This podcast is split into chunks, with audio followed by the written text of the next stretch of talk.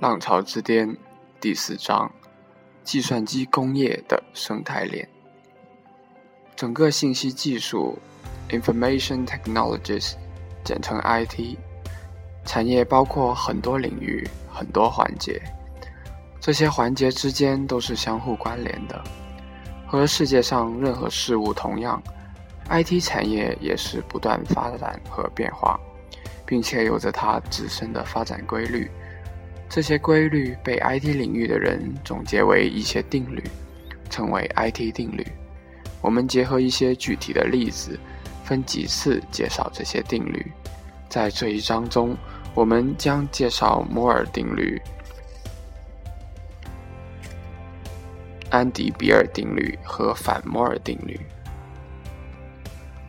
这三个定律合在一起，描述了 IT 产业中最重要的组成部分。计算机行业的发展规律。一、摩尔定律。科技行业流传着很多关于比尔盖茨的故事，其中一个是他和通用公司老板之间的对话。盖茨说：“如果汽车工业能够像计算机领域一样发展，那么今天买一辆汽车只需要二十五美元，一升汽油能跑四百公里。”通用汽车老板反击盖茨的话，我们暂且不论。这个故事至少说明了计算机和整个 IT 行业的发展比传统工业要快得多。最早看到这个现象的是英特尔的公司创始人戈登·摩尔博士。早在1965年，他就提出，在至多十年里，集成电路的集成会每两年翻一番。后来，大家把这个周期缩短到十八个月。现在，每十八个月，计算机等 IT 产品的性能会翻一番，或者说，相同性能的计算机等 IT 产品每十八个月价钱价钱会降一半。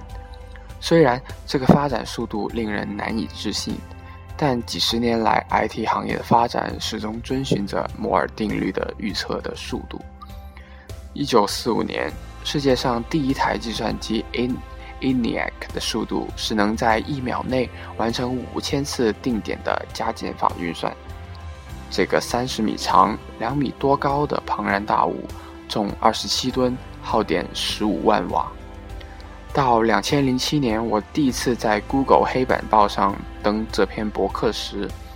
当时使用英特尔酷睿芯片的个人电脑计算速度是每秒五十亿次浮点运算，已经是 ENIAC 的一千万倍。体积耗电量就更不用比了。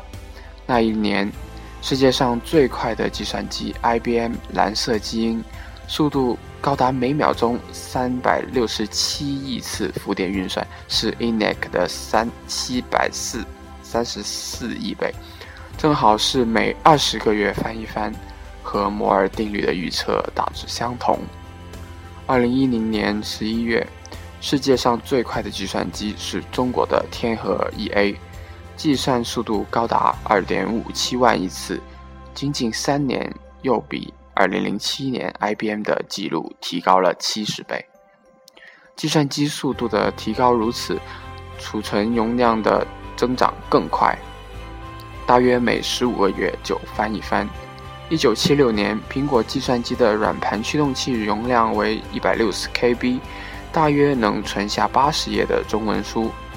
今天，同样价钱的台式个人电脑硬盘容量可以到达五百 GB，是当时苹果机的三百万倍，可以存得下北京大学图书馆藏书的全部文字部分。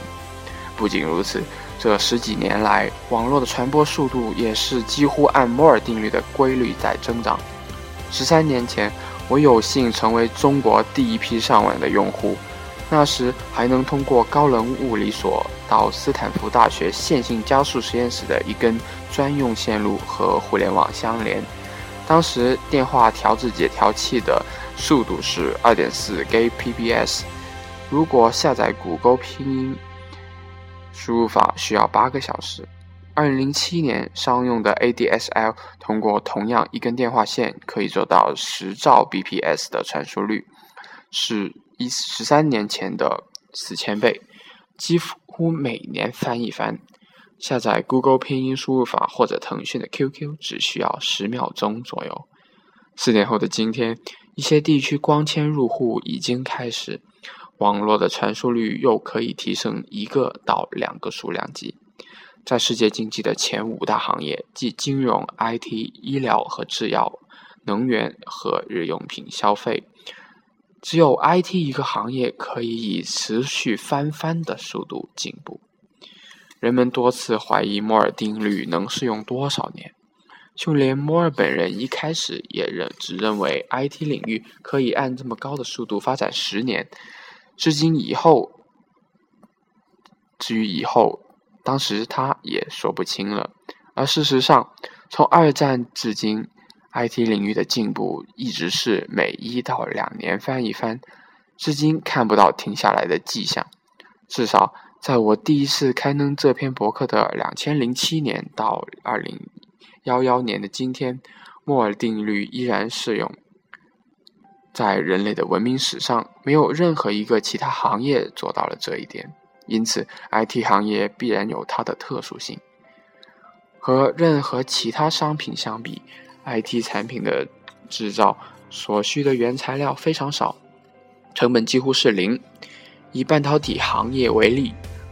二零零六年时，一个英特尔的酷睿双核处理器集成了二点九亿个晶体管。三十五年前，英特尔八零八六处理器仅有三万个晶体管。虽然二者的集成度相差一万倍，但是所消耗的原材料差不了太多。IT 行业硬件的制造成本主要是制造设备的成本。据半导体设备制造商 Applied Materials 公司介绍。建一套能生产四十五纳米工艺酷睿四核芯片的生产线，总投资在三十到四十亿美元。从二零零六年到二零幺零年过去的五年，英特尔公司的研发费每年为六七十亿美元。当然，英特尔在研制酷睿的同时，还研发了很多不成功的芯片，直接投到酷睿上的没有那么多。但是英特尔平均一年也未必能研制出一个酷睿这样的产品。如果把英特尔的研发成本摊到所有成功的芯片上，像酷睿这样的大芯片的研发费和英特尔一年的研发费是在一个数量级的。假如我们将两项成本平摊到前一亿片酷睿处理器中，平均每片要摊上近一百美元，这样当。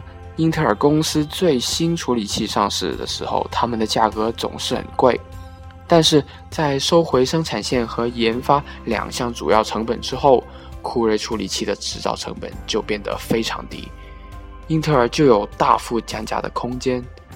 在过去的五年里，英特尔 PC 机处理器销售量在两亿片左右，因此一种新的处理器收回成本的时间不会超过一年半。通常用户可以看到，一般新的处理器发布一年半以后，价格会开始大幅下调。当然，英特尔的新品此时已经在研发中了。摩尔定律主导着 IT 行业的发展。首先，为了能使摩尔定律成立，IT 公司必须在比较短的时间里完成下一代产品的开发，这就要求 IT 公司在研发上面必须投入大量的资金。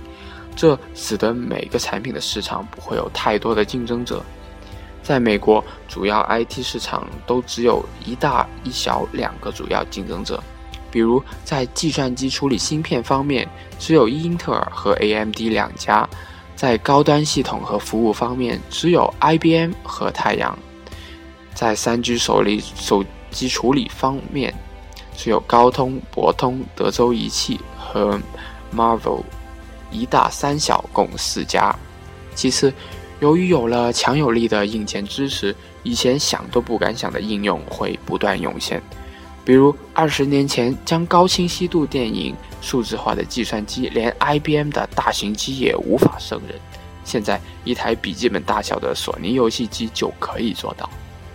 这就为一些新兴公司诞生创造了条件。比如，在十年前。不会有人去想办一家 YouTube 这样的公司，因为那时候网络速度无法满足在网上看录像的要求。现在 YouTube 已经融入了老百姓的生活。第三，摩尔定律使得各个公司现在的研发必须针对多年后的市场。我们不妨往后看十年。如果我现在提出十年后家庭上网的速度将提高一千倍，也许有人觉得我疯了。事实上，这是一个完全能够达到的目标。如果做到了这一点，我们每个家庭都可以同时点播三部高清晰度、环绕立体声的电影，在三个不同的电视机上收看，还可以随时快进和跳跃到下一章节，在任何的时候停下来后，下次还可以接着看。在看三部电影的同时，我们可以把自己的照照片、录像和文件等信息存在一个在线的服务器上，从家里访问起来就如同存在自自己本机一样快。这并不是我杜撰出来的幻想，我在两千零七年为谷歌黑板报写这篇稿的想法，已经当已经在当时思科和微软等公司已经开始实施的 IPTV 的计划中了。后来，虽然无论思科还是微软这方面都没有做成功，因为他们太大，行动太慢，但是苹果、Google 和 Netflix 一家以邮递出租电影、电视剧的公司，现在基本上把这件事做成了。二零一零年，谷歌甚至提出了比我四年前提出的每户一百兆 bps 更激进的光纤入户的设想。那时，每家的上网速度真将提高上千倍。当然，任何事情都是有两方面的。摩尔定律的存在，让现在的 IT 公司必须有办法消除摩尔定律带来的不利因素，即每十八个月价格降一半。这一点，我们将在接下来的两节中再讨论。